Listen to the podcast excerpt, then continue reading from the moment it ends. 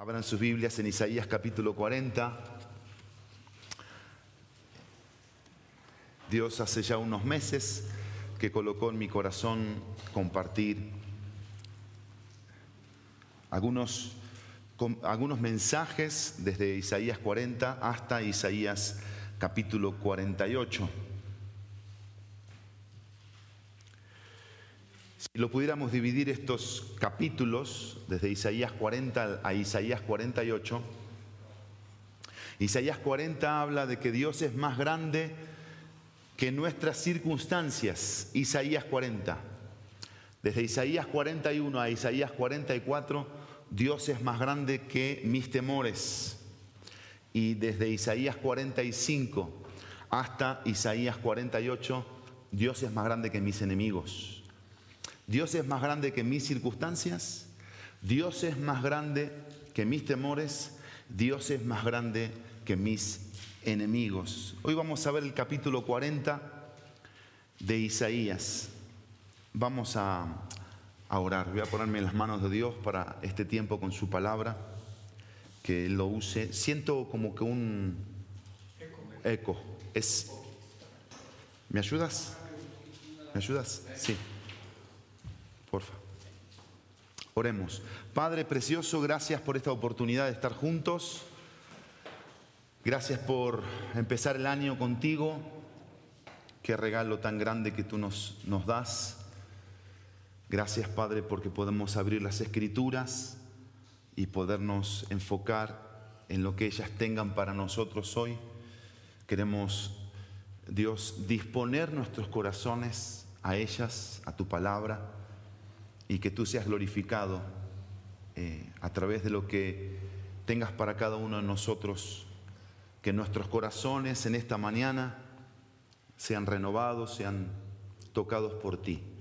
Gracias Dios por tu presencia en medio nuestro, gracias por las bendiciones que tenemos siempre de ti, la vida, la salud, la paz.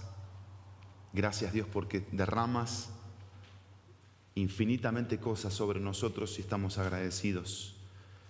Y ahora queremos estar, Dios, atentos, atentos a la palabra tuya. Así que toma el control, por favor, en el precioso y poderoso nombre de Jesús. Amén y amén. Bueno, en los primeros 39 capítulos de Isaías hablan de juicio, mucha carga de juicio, de condenación. Y desde Isaías capítulo 40 vamos a ver como si fuese otro mensajero, pero no, es el mismo mensajero, es Isaías, con otro mensaje. Ahora va a traer un mensaje de consuelo, un mensaje eh, cargado de gracia. Y se considera Isaías, el libro de Isaías, como una Biblia en miniatura, porque el libro de Isaías tiene 66 capítulos. Y la Biblia tiene 66 libros. Podemos dividir el libro de Isaías, la primera parte, el Antiguo Testamento podremos llamarle, del capítulo 1 al capítulo 39, y el Nuevo Testamento del capítulo 40 al capítulo 66. Es un libro que va a anunciar acerca de nuestro Salvador, muy puntualmente desde los capítulos 52 al capítulo 53, donde ahí se va a enfocar, ahí digamos que está el corazón del libro de Isaías, que es sobre el Mesías, sobre Cristo. Y estamos aquí con un profeta, que es el profeta Isaías. Todo profeta anunciaba o veía lo que iba a suceder en el futuro, recuerdan ustedes. Cronológicamente los capítulos no están en el orden del original bíblico, del original bíblico. Sin embargo, aquí estamos en el capítulo 40. Si tú lees el capítulo 39, simplemente para entrar en contexto, vamos a leer un poquito el capítulo 39, son pocos versículos.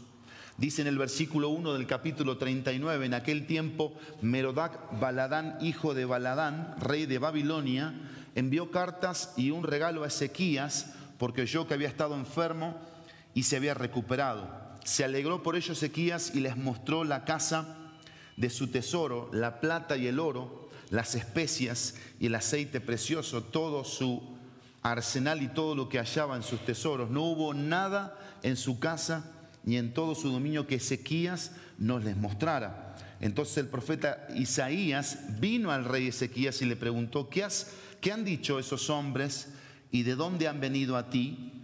Y Ezequías respondió, han venido a mí de un país lejano, de Babilonia. ¿Qué han visto en tu casa? preguntó el profeta. Han visto todo lo que hay en mi casa, respondió Ezequías. No hay nada entre mis tesoros que yo no les haya mostrado. Entonces Isaías dijo a Ezequías, oye la palabra del Señor de los ejércitos. Ciertamente vienen días cuando todo lo que hay en tu casa y todo lo que tus padres han atesorado hasta el día de hoy será llevado a Babilonia. Nada quedará, dice el Señor. Y algunos de tus hijos que saldrán de ti los que engendrará serán llevados y serán oficiales para servir en el palacio del rey de Babilonia. Entonces Ezequías dijo a Isaías, la palabra del Señor que has hablado es buena, pues pensaba, habrá paz y seguridad en mis días. El profeta estaba anunciando lo que iba a suceder, lo que iba a suceder con el imperio babilónico, como ellos después del imperio asirio iban a invadir, iban a arrasar con todo Jerusalén, iban a llevarse cautivos aparte del pueblo, iban a estar 70 años cautivos en Babilonia y por consiguiente todas las, todas las miserias y las maldiciones que eso iba a traer para el pueblo. Cuando llegamos al capítulo 40, empezamos este capítulo con palabras de consuelo. Dice el versículo 1, consuelen, consuelen a mi pueblo, dice su Dios hablen al corazón de Jerusalén y díganle a voces que su lucha ha terminado, que su iniquidad ha sido quitada, que ha recibido de la mano del Señor el doble de todos sus pecados. Y el enfoque que el Señor, mira, no me, pusiste el tiempo, peligro, peligro. El enfoque que el Señor ha puesto en mi corazón es que podamos conocer más a Dios, que podamos profundizar en la palabra de Dios para conocer más a nuestro Dios, el carácter de nuestro Dios. ¿Qué tenemos en estos primeros versículos del capítulo 40? Tenemos un mensaje de consuelo, un mensaje de consuelo basado en realidades que el pueblo de Dios iba a tener de parte de Dios. Dios ve lo que nosotros no vemos, Dios ve el futuro y Dios sabe cómo van a acabar las cosas, Dios sabe cómo van a terminar las cosas. ¿Eso qué significa? Que a nosotros nos conviene estar alineados en una relación de dependencia hacia Dios, no en una relación de independencia o de autosuficiencia. Y el mensaje de consuelo que trae aquí el profeta al pueblo de Dios, está basado, la realidad está basada en lo que dice el versículo 2, hablen al corazón. ¿Por qué? Porque es ahí donde radica el, centro de todas las cosas, no la mente, sino el corazón. ¿Y qué tenían que decirle al corazón de forma tierna, como si un muchacho estuviese queriendo conquistar a su novia? ¿Cómo le habla? Bueno, así tenía que hablarle el profeta, con ternura al pueblo, porque el pueblo sabía de lo que era el pecado, ya el pueblo sabía de lo que era, la miseria, ya el pueblo sabía de lo que era el juicio, el pueblo sabía lo que era la condenación. Ahora el pueblo necesitaba un mensaje de consuelo, un mensaje de ánimo. Y por eso se le habla al corazón. Y dice el texto, su lucha ha terminado, su angustia, su batalla. Dice el texto que su iniquidad ha sido quitada y que ha recibido de la mano del Señor el doble por todos sus pecados. La angustia se le quita al pueblo. Dice el texto, el pecado ha sido perdonado o quitado y dice el texto que de la mano del Señor ha recibido el doble de todos sus pecados. La idea aquí del doble de todos sus pecados no es que el Señor le va a pagar doblemente juicio. No, acá el mensaje es, es, contrario. Dios dice, tú debes 100, yo te voy a pagar 200. Esa es la idea aquí del doble por los pecados. Qué interesante es esto, que Dios aquí trae un mensaje de gracia de misericordia, de amor. Y dice el texto aquí que habla de un tiempo, de un tiempo. Su lucha ha terminado. Su iniquidad ha sido quitada. Dios sabe cuando tú necesitas perdón. Dios sabe cuando tú necesitas paz. Y por eso podemos pensar lo que la Biblia dice de Dios. ¿Qué dice la palabra de Dios en 1 Corintios capítulo 1 versículo 3? Si me quieren acompañar.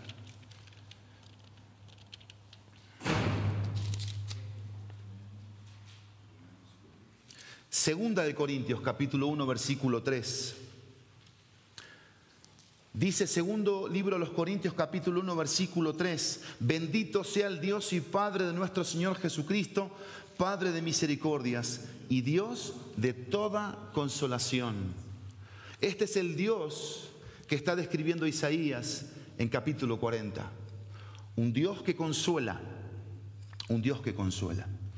Y consuela a través del perdón, consuela a través de quitar esa carga que oprime el corazón, consuela a, través de la perfección, cómo opera Dios en la perfección en sus tiempos perfectos. Y consuela a Dios porque Él directamente viene a nuestros corazones. Él sabe cómo están nuestros corazones en esta mañana. Y este es el Dios que necesitamos conocer. Este es un Dios que nos consuela, pero también es un Dios, dice la palabra de Dios, en Romanos capítulo 8, Romanos 8, porque esta era, la posición a la que mentalmente quería colocarlos Isaías, estando eh, desanimados, deprimidos, desganados. Les dice, Dios es un Dios que consuela.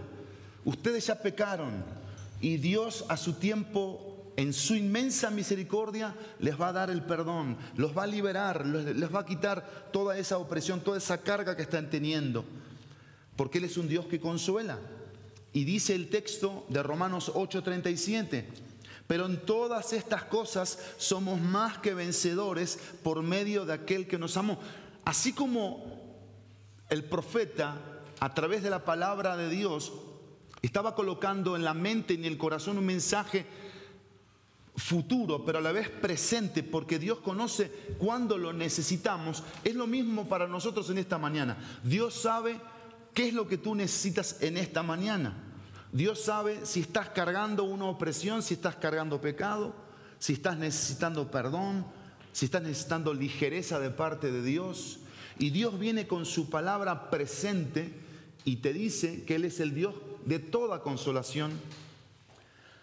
Él, él mandó a su Espíritu Santo que es consolador. Y dice el texto aquí en Romanos 8:37 que en estos momentos tú puedes experimentar una victoria continua, constante de parte de Dios. Somos más que vencedores por medio de aquel que nos amó. Y primera de Juan, capítulo 4, primera epístola de Juan, capítulo 4.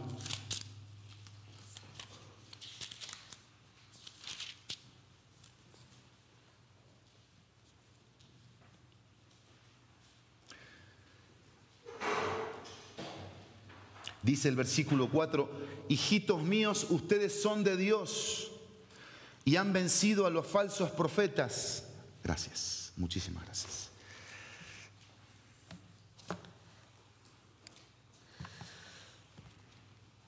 Han vencido, dice el texto, a los falsos profetas.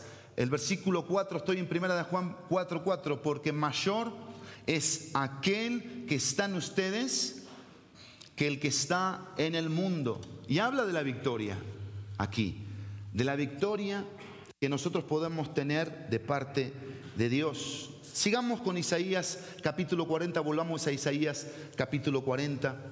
Tenemos que conocer el consuelo de Dios, un Dios que es consolador porque quita el pecado, porque trae perdón, porque trae liberación, porque trae victoria.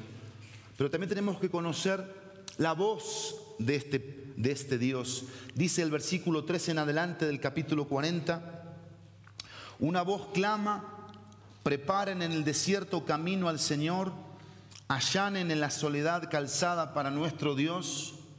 todo valle sea elevado y bajado todo monte y collado y vuélvase llano el terreno escabroso y lo abrupto ancho valle, entonces será revelada la gloria de Jehová o del Señor y toda carne aún la verá, pues la boca del Señor ha hablado. Una voz dijo, clama. Entonces él respondió, ¿qué he de clamar? Que toda carne es como la hierba y todo su esplendor es como la flor del campo. Se seca la hierba, se marchita la flor, cuando el aliento del Señor sopla, sopla sobre, sobre ella. En verdad el pueblo es hierba, se seca la hierba, se marchita la flor, pero la palabra de nuestro Dios permanece para siempre. Y aquí lo que tenemos que conocer de Dios es su voz, su palabra. Pero ¿cómo es que nosotros podemos conocer la voz, la palabra de Dios para nosotros? ¿Cómo es? ¿De qué, de qué manera? Bueno, entendiendo o reconociendo nuestra fragilidad. Aquí el profeta está hablando de lo frágil, de lo fugaz, de lo débil del hombre. Somos como la hierba que por la lluvia o por el rocío puede florecer, pero quizás por el sol, por un viento fuerte, desaparece. Así de fugaces, así de frágiles, así de débiles somos. Y hay una voz que clama, que llama la atención a los que están ahí presentes, y esa que escuchemos lo que, lo que va a hablar de este ser que es Dios. Dice el texto, una voz dijo, clama, ¿qué de clamar? Bueno, que nosotros somos frágiles, que toda carne es como la hierba y todo su esplendor como la flor del campo. Y así, así le pasa a la humanidad. Es, es efímera, es temporal, pero la palabra de Dios, nuestro Dios, permanece para siempre. Tenemos seguridad en la palabra de Dios, que siempre va a estar presente. Podemos ver que reyes se levantan y que anuncian edictos que ya no se lea la Biblia o que ya no se predique la palabra de Dios. Esos reyes mueren y la palabra de Dios sigue viva. La palabra de Dios sigue permaneciendo porque es un libro vivo y, Dios lo ha mantenido aún, aún todos los ataques que ha recibido. Y este texto, que es el texto 8, debería colocar una carga en nuestro corazón. Y la carga que debería colocar es invertir tiempo en la palabra de Dios, pasar tiempo con la palabra de Dios conocer la palabra de Dios, porque al conocer la palabra de Dios conocemos al Dios de la palabra. Qué hermoso es empezar este año pensando en, la palabra de Dios y en cómo la palabra de Dios debería ocupar eh, lugares importantes, hábitos, eh, prioridades en nuestra vida. Dice el versículo 9, súbete a un alto monte oh Sión, portadora de buenas nuevas. Levanta con voz, con fuerza tu voz, oh Jerusalén, portadora de buenas nuevas. Levántala, no temas. Dile a las ciudades de Judá, aquí está su Dios. Tenemos que conocer el consuelo de Dios, tenemos que conocer la voz de Dios y tenemos que conocer la persona de Dios. ¿Quién es Dios? Y va a empezar a decir aquí el profeta, el tipo de Dios que tenemos y que tenemos que verlo nosotros. Y, si ustedes perciben, es más, yo les quisiera animar que vayan subrayando en la lectura que vayamos haciendo en los capítulos 40 el capítulo 48, algunas frases que se van a ir repitiendo. Y una de ellas es la que está en el versículo 9, no temas. Porque es un mensaje que el pueblo necesitaba oír. El pueblo estaba con temores. El pueblo, claro, ya habían sido tocados por sus enemigos, se habían perdido la confianza, la seguridad, eran vulnerables y necesitaban un mensaje de seguridad, de confianza. Y eso iba a venir solamente si el pueblo hacía esto, mira, esto. Quitaba la, mirada de ellos mismos y la colocaba en Dios. Alguien dijo este dicho, si tú miras a las personas, te preocupas. Si tú te miras a ti mismo, te deprimes. Pero si tú miras a Dios, te bendices. Si miras a las personas, te preocupas. Si te miras a ti mismo, te deprimes. Si miras a Dios, te bendices. Y esa es la idea aquí. Dejar de mirar todo aquello que está a nuestro alrededor y aún a nosotros mismos y colocar la mirada en Dios. Porque tenemos que aprender a conocer a Dios, la persona de Dios. Dice el versículo 10, miren, el Señor Dios vendrá con poder y su brazo gobernará por él y con él está su galardón. Qué interesante que está hablando aquí de un advenimiento, de un advenimiento que es la venida del Señor. Y ese advenimiento debería siempre producir en nosotros preparación. El Señor va a venir. ¿De qué manera va a venir? Dice el texto. Con poder, con autoridad, con control. Él no ha perdido el control, aunque el mundo esté, esté vuelto, vuelto o, em, al revés. Y eso va a seguir pasando. El mundo está patas para arriba, perdón por la terminología, pero Dios sigue en control. Y aquí nosotros tenemos que meditar, reflexionar. Él viene y dice el texto que viene con recompensa. Dios va a recompensar, Dios va a premiar a aquellos que estén esperándolo a Él, aquellos que estén colocando su mirada en Él. Que no perdamos de vista eso. Dice el versículo 12, como pastor apacentará su rebaño, en su brazo recogerá los corderos y en su seno los llevará, guiará con cuidado a las recién paridas. Y aquí vemos otro aspecto de Dios, aparte de que es un Dios que tiene autoridad, que tiene poder, que está en control, dice el texto, y que recompensa, dice el texto, que es como un pastor que es como un pastor. Y me, ministra la frase, en su brazo recogerá los corderos y en su seno los llevará. Esto llamó mucho mi atención, porque Dios dice, la, dice su palabra que conoce a las ovejas. Conoce a sus ovejas. Yo quiero darte dos textos en esta mañana que son importantes para tener en mente como el pastor, como Él, como nuestro pastor. El Evangelio de Juan capítulo 10, Juan 10.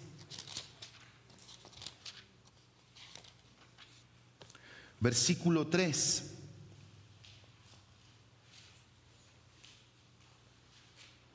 Dice Juan 10, versículo 3, a este le abre el portero, o sea, el pastor, y las ovejas oyen su voz llama a sus ovejas por su nombre y las conduce afuera. El versículo 27 del mismo capítulo 10 dice el 3 que las llama a sus ovejas por su nombre y las conduce hacia afuera. El versículo 27, mis ovejas oyen mi voz, yo las conozco y me siguen. Y este es el pastor en Isaías 40 que apacienta, que recoge, que sostiene, dice, con su, con su brazo. Sí, pero también es el pastor que un día, va a hacer, un día va a hacer esto, este pastor. Un día va a separar a las cabras de los corderos. Y esto puede sonar muy feo de parte del pastor, pero así es, porque no todas son ovejas. Las ovejas son aquellas personas que han confesado a Jesucristo como su Salvador, como su Señor, que tienen una relación personal con Él, que lo consideran como la máxima autoridad en sus vidas, que su palabra es predominantemente presente e importante, la palabra de Dios. Por eso dice el texto 11 de Isaías que estamos viendo, guiará con cuidado a las recién paridas, porque eso es lo que hace el pastor. Claro que cuida, claro que provee, claro que protege, pero también guía. Y cada oveja de su redil es consciente de esto. Y tenemos que conocer a Dios como pastor. Dice el versículo 12, ¿quién midió las aguas en el hueco de su mano y con su palmo tomó la medida de los cielos y con un tercio de medida calculó el polvo de la tierra? ¿Quién pesó los montes con la báscula? y las colinas con la balanza. ¿Quién guió al Espíritu del Señor o como consejero suyo le enseñó? ¿A quién pidió consejo y quién le dio entendimiento? ¿Quién lo instruyó en la senda de la justicia? ¿Le enseñó conocimiento y le mostró el camino de la inteligencia? Las naciones le son como gota en un cubo y son estimadas como grano de polvo en la balanza. Él levanta las islas como el polvo fino. El Líbano no basta para el fuego, ni bastan sus bestias para el holocausto. Todas las naciones ante Él son como nada, menos que nada e insignificantes son consideradas por Él. Y aquí el profeta va a ir al, al problema de raíz, de por qué fueron llevados cautivos los judíos. ¿Por qué fueron llevados cautivos? Por la idolatría. ¿Por qué fueron llevados cautivos? Por la desobediencia. ¿Por qué fueron llevados cautivos? Por pensar que los dioses que ellos iban creando iban a darle a, sus almas lo que ellos necesitaban. Y aquí Él va a hacer preguntas para, para que el pueblo pensara, para que el pueblo comparara lo, sí, la creación, que si tú la ves es impactante la creación, pero lo que está diciendo aquí es que Dios es más grande que esa creación, porque Él la hizo, porque Él la creó. Y Él está por encima, esa es la idea aquí, Dios está por encima aún de todo aquello que Él crea, por más inmenso y majestuoso que pueda ser. Es decir, nosotros como sus criaturas tenemos que cuidar nuestros corazones de la idolatría. Podemos idolatrarnos a nosotros mismos, podemos idolatrar a nuestros hijos, nuestras esposas, podemos idolatrar el trabajo, podemos idolatrar un sueño, queremos alcanzar algo y lo podemos idolatrar. ¿Qué es idolatrar? Idolatrar es adorar, idolatrar es postrar, es entregar, es, es retribuir atención, eh, honra, gloria a eso que solo Dios merece. Y aquí la respuesta a los quién tú podrías poner en tu Biblia Dios. ¿Quién midió? Dios. ¿Quién pesó? Dios. ¿Quién guió? Dios. ¿A quién? A nadie. Dios no necesita consejo. Nadie ha venido a su presencia a decirle, a ver Dios, tú te estás equivocando en esto y tú necesitas escuchar esto. Dios no lo necesita porque Dios es el consejero fiel que nosotros necesitamos. ¿Quién lo instruyó? Nadie. Y el texto dice lo que son. Es interesante cómo el profeta coloca eh, aquí con una sabiduría totalmente inspirada, por supuesto, de parte de Dios, no es para darle gloria a Isaías, la explicación para que se entendiera no colocar la confianza, no colocar la esperanza, el deleite en las cosas externas y mucho menos adorarlas. Dice el texto las 15, las naciones le son como gota en un cubo y son estimadas como grano de polvo en la balanza. Y está hablando de las naciones. Estamos hablando de miles y miles y miles de personas. Ahora ponte tú Ponte tú frente a Dios. Párate un poquito frente a Dios. ¿Qué te hace sentir eso? ¿Cómo te hace sentir eso? Recién veíamos que para Dios no somos desconocidos. Dios nos conoce por nuestro nombre. Sin embargo, sin embargo, eso no cambia la posición de Dios y la mía delante de Él. Yo sigo siendo algo, algo chiquitito. Sin embargo, Él en su gracia y misericordia y amor me quiere elevar a, una forma de ser y de actuar en función de lo que Él es, pero nunca, nunca yéndome a un extremo de que yo soy importante. Yo soy el centro, no, Dios es el centro. Y Él merece nuestra adoración, Él merece nuestra atención, Él merece nuestro agradecimiento, Él merece nuestra admiración. Versículo 18. ¿A quién pues asemejarán a Dios? ¿O con qué semejanza lo compararán? El artífice, el artífice funde el ídolo y el, orfebre lo, cubre de, lo recubre de oro y el platero le hace cadenas de plata. El que es muy pobre para tal ofrenda escoge un árbol que no se pudra. Se busca un hábil artífice para elegir un ídolo que no se tambalee. Y aquí está esta, manera de ser de los hombres que nos hacen perdernos. Cuando nosotros quitamos nuestra confianza en Dios y la colocamos en nuestras cosas y empezamos a hacer esto, miren, empezamos a esculpir y empezamos a crear, porque a veces las cosas se vuelven eso. Y aquí lo que me llama la atención es que desde el rico hasta el más pobre hacen lo mismo.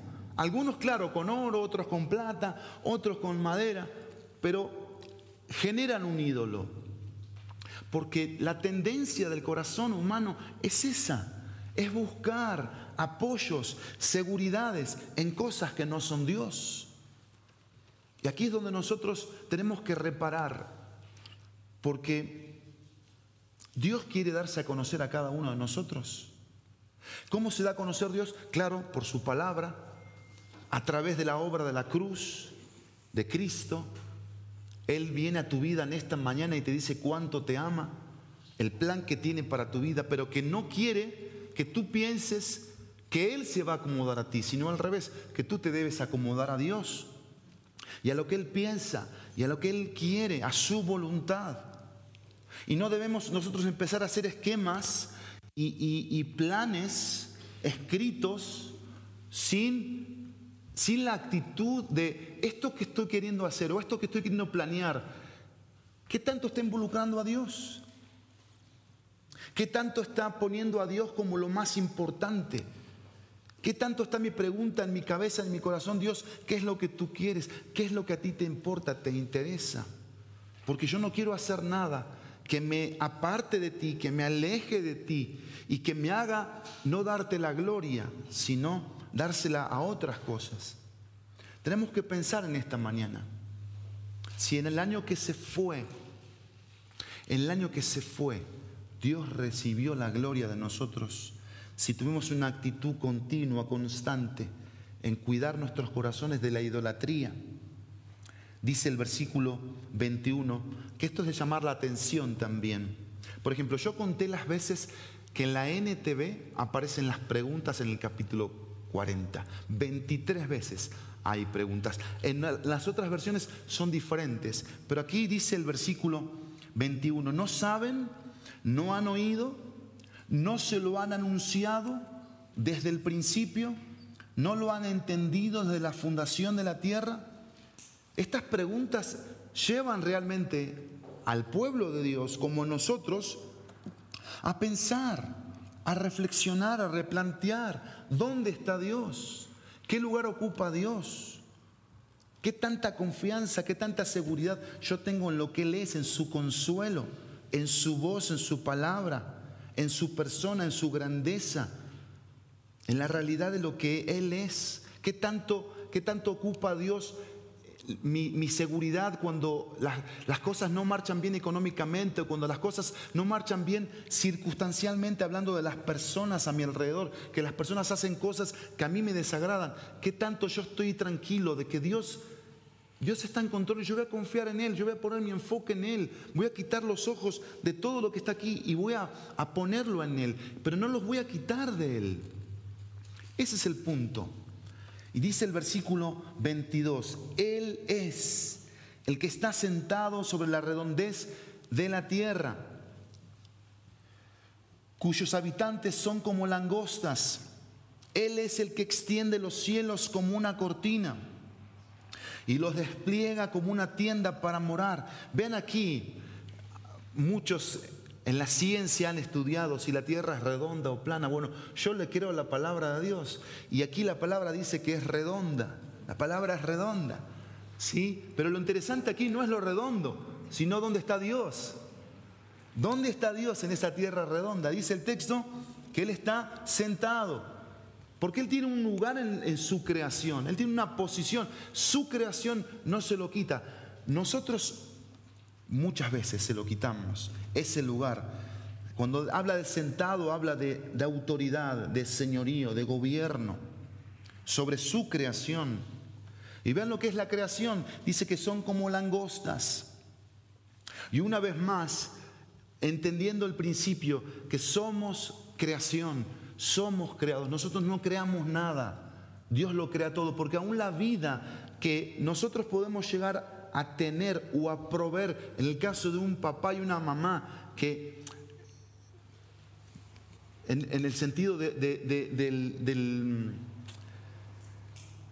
del, nacimiento de un bebé, no, no, no es de nosotros, no es por nosotros, es por gracia, misericordia y obra de Dios. No es que nosotros somos procreadores de vida, es Dios a través de nosotros que produce eso.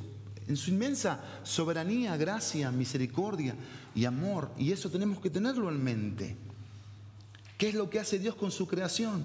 Él es el que extiende los cielos como una cortina y los despliega como una tienda para morar. Él es el que reduce a la nada a los gobernantes. Y acá es cuando nosotros tenemos que pensar que la seguridad no depende de los gobernantes, sino de nuestra fe en Dios, nuestro conocimiento de Dios, nuestra confianza en Dios.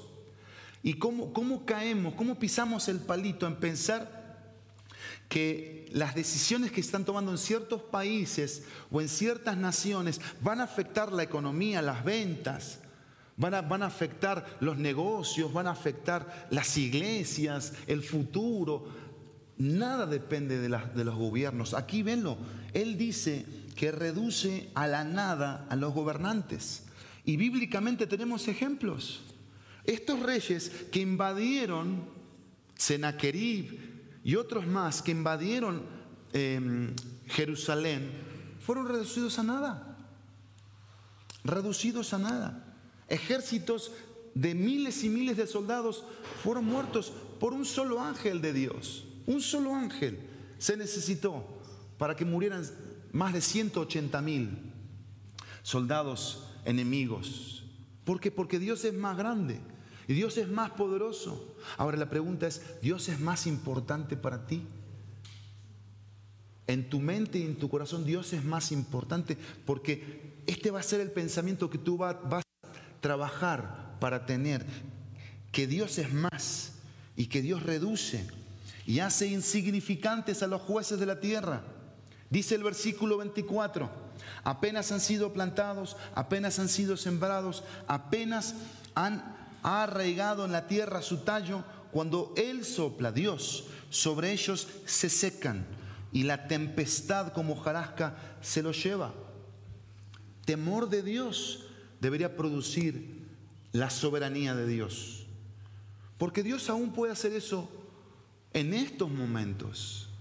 Y, eso me hace pensar a mí qué tan hoy yo estoy enfocado en Dios, en su voluntad, en su persona, qué tanto mi corazón está entregado para conocerle, para amarle, para seguirle, para servirle. Qué, tanta, qué tanto mi actitud, mi actitud para con Dios es de respeto, de reverencia, Dice el versículo 25, ¿a quién pues ustedes me harán semejante para que yo sea su igual? Dice el santo. ¿Podemos comparar con algo a Dios? ¿Lo hemos hecho? Sí, tenemos que reconocerlo, tenemos que confesarlo, pero tenemos que dejar de hacerlo. Dios tiene que dejar de ocupar eh, los segundos, los terceros o los cuartos lugares Dios tiene que ser lo más importante para nosotros. Dice el versículo 26, alcen a lo alto sus ojos. La misma actitud del versículo 9, de ver a Dios, de dejar de ver las circunstancias, de dejar de vernos a nosotros mismos. Alcen a lo alto sus ojos y vean quién ha creado todos estos astros, el que hace salir en orden a su ejército y a todos llama por su nombre. Nuevamente, Dios conociendo a cada uno de los que ha creado, pero también a los que ha comprado, conoce y los llama por su nombre, por la grandeza de su fuerza y la fortaleza de su poder. No falta ni uno. Y esto a mí me llamó mucho la atención, porque Dios quería afirmar a un pueblo afligido, a un pueblo angustiado.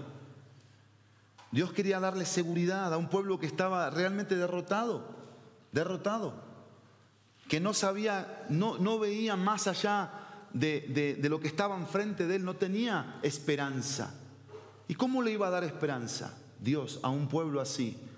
Bueno, llevándolo a Él, mirándolo a Él. ¿Cómo estás viendo tú este 2023? ¿Cómo, cómo, cómo te gustaría que fuera este año? Y la idea aquí es que nosotros no tenemos que pensar que lo que necesitamos es que nos vaya mejor económicamente o que nos vaya mejor eh, en, el tema de la honra, del respeto, de, la gratitud que los demás nos den o, la atención que los demás nos presten.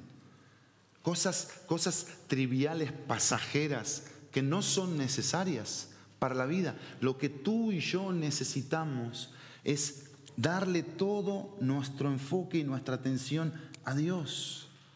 Y, empezar un primero de enero afianzándonos, afirmándonos en la persona de Dios, en lo que Él es, en su voz, en su persona, en su grandeza, en su gloria, en su consuelo, en la victoria que Él nos da, en la confianza que tenemos que ir generando hacia Él, en eliminar todo tipo de cosas que nos desenfocan de Dios, empezando por nosotros mismos, la idolatría que pueda haber en nuestro corazón, dejar de comparar a Dios Dejar de comparar a Dios. Nos vamos enseguida por las comparaciones, amada familia. Nos vamos enseguida. Cuando algo no está en su lugar, enseguida nosotros bajamos nuestra mirada y nos desanimamos, nos deprimimos, nos angustiamos, nos enojamos. Empezamos a pecar como Jonás pecó, enojándose. Y por eso dice el texto 26, alcen a lo alto sus ojos, porque eso es lo que quiere Dios. Eso es lo que quiere Dios, llevarnos hacia Él. Y cada uno de estos domingos, si Dios nos da vida, esa es la idea, que alcemos nuestros ojos a lo alto y que veamos a Dios, que lo, que lo conozcamos de una manera diferente. Dice el versículo 27, ¿por qué dices Jacob y afirmas Israel? Escondido está mi camino del Señor y mi derecho pasa inadvertido a mi Dios. ¿Ven lo que, lo que pasa en el corazón? ¿Ven por qué estamos haciendo este énfasis? Porque nosotros llegamos a sentir que Dios se olvida de nosotros, que Dios no le presta atención a nuestra necesidad. Es más, hasta podemos llegar a pensar muy carnalmente y muy eternalmente que Dios no, no sabe ni nuestro nombre. Porque a veces pasa eso. Está la inseguridad, está la ignorancia, está la idolatría del corazón, está la carga que tenemos por tantas cosas, menos el enfoque en Dios, que nosotros pensamos lo que aquí dice el texto 27. Que Dios dice está escondido, que nuestro camino está escondido de Dios, que Dios se olvida de nosotros. Dice el versículo 28, ¿acaso no lo sabes? ¿Es que no lo has oído? El Dios eterno, el Señor, el Creador de los confines de la tierra, no se fatiga ni se cansa, su entendimiento es inescrutable. Lo que está diciendo aquí, Él, Él no eres tú, Él no eres tú, Él no se cansa, Él no se olvida, Él no se distrae. Él no se debilita. Las fuerzas de Dios son abundantes, son presentes, son continuas. Por eso dice el versículo 28 al final, su entendimiento es inescrutable. En pocas palabras, no podemos conocer a Dios a la ligera. No podemos conocer a Dios a la ligera, así, por, por, encimita. Y, y es un pecado que podemos nosotros cometer, o quizás cometimos, que pensamos que a Dios lo podemos manejar como manejamos al barista de una cafetería que queremos que nos dé el café en tres minutos, dos minutos, y cuando no, el café está rápido, ya nosotros nos impacientamos, es un mal servicio, yo no vuelvo acá. Y a veces pensamos que a Dios lo podemos manejar así, O, que nuestra confianza en Dios va a ser la, la mejor de las confianzas, que nuestra fe en Dios va a estar bien sólida, que nuestra firmeza en Dios va a estar como debe estar, conociendo a Dios con mensajes o con devocionales de un minuto, de tres minutos, cinco minutos. Así no. Tenemos que darle atención, tenemos que darle calidad, tenemos que llevar nuestro tiempo con Dios a otro nivel. Dice el versículo 29, Él da fuerzas al fatigado y al que no tiene fuerzas aumenta el vigor. Yo quiero que entiendas en esta mañana, familia, por favor, que entiendas que las fuerzas, las fuerzas para el fatigado, las fuerzas al que no tiene vigor, dice el 30, a los, a los mancebos, aún los mancebos o los jóvenes, se fatigan y se cansan, y los jóvenes tropiezan y, vacilan. Yo quiero que entiendas aquí esto. El cansancio no es por la idolatría aquí. O sea, Dios no me, da, no, me da, no me va a dar fuerzas si yo tengo un corazón idólatra. Dios no me va a dar, no me va a aumentar las fuerzas si mi confianza está en otras cosas y no en Él.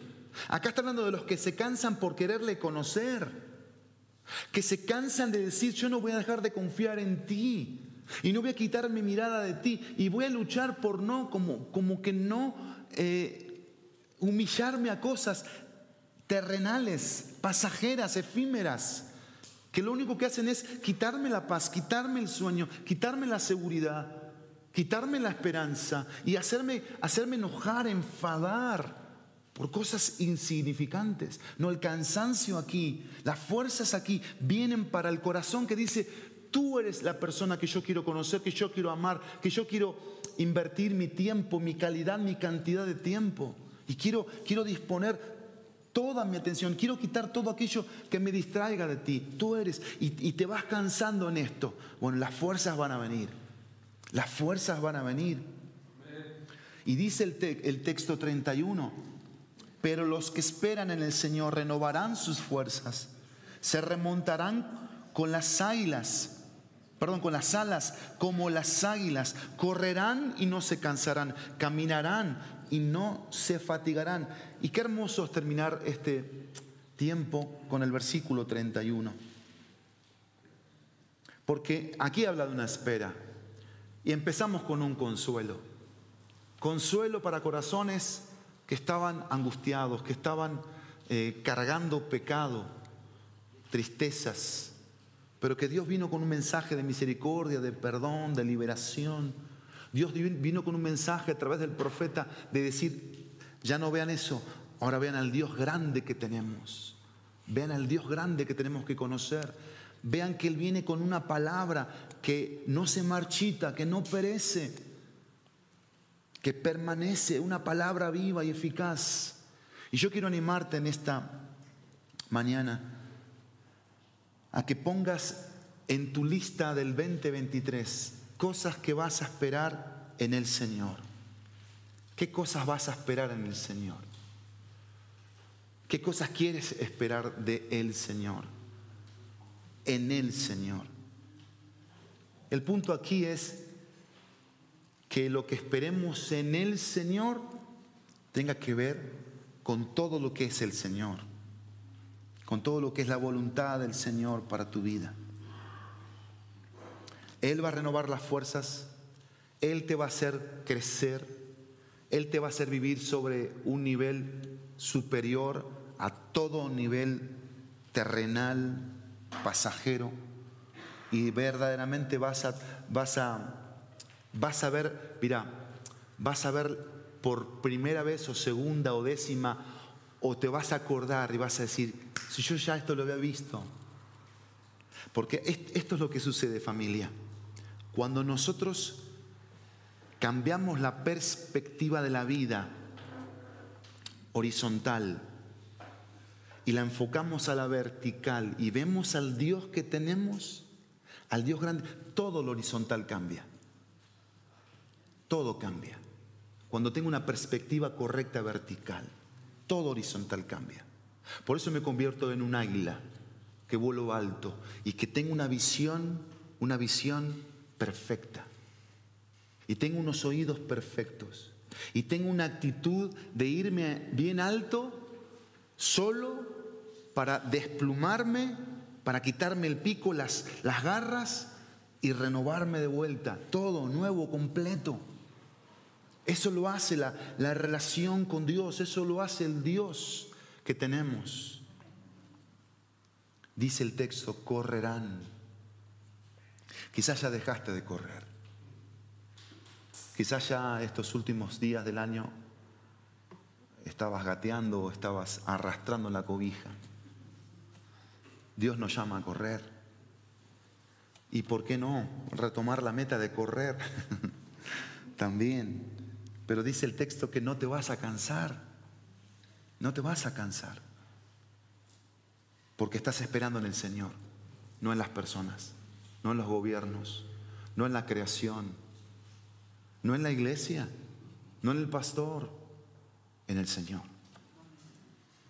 Y dice el texto que de volar a correr y de correr a caminar. Porque Dios sabe quién, quién vuela. Dios sabe quién corre, Dios sabe quién camina. Pero el punto es que aquí hay movimiento. Y en las tres vemos acciones de parte de Dios. Hay renovación para las águilas, no hay cansancio para los que se corren, para los que corren, y no se fatigan los que caminan. Quizás tú estás corriendo, quizás ella está volando y quizás él está caminando. Pero si los tres esperan en el Señor, los tres van a, van a vivir experiencias en el Señor extraordinarias. ¿Cuántos, ¿Cuántos vamos a decir amén? A conocer de forma más profunda a Dios, la gloria de Dios. Padre nuestro, gracias por tu palabra, gracias por todo lo que en ella tú nos das, todo lo que tienes para nosotros. Yo te ruego que nos des un corazón sediento, hambriento, que nos des una actitud humilde, que nos hagas una iglesia fuerte en ti, Dios en, conocerte, conocer tu gloria, tu grandeza, tu gracia, tu poder, tu majestad.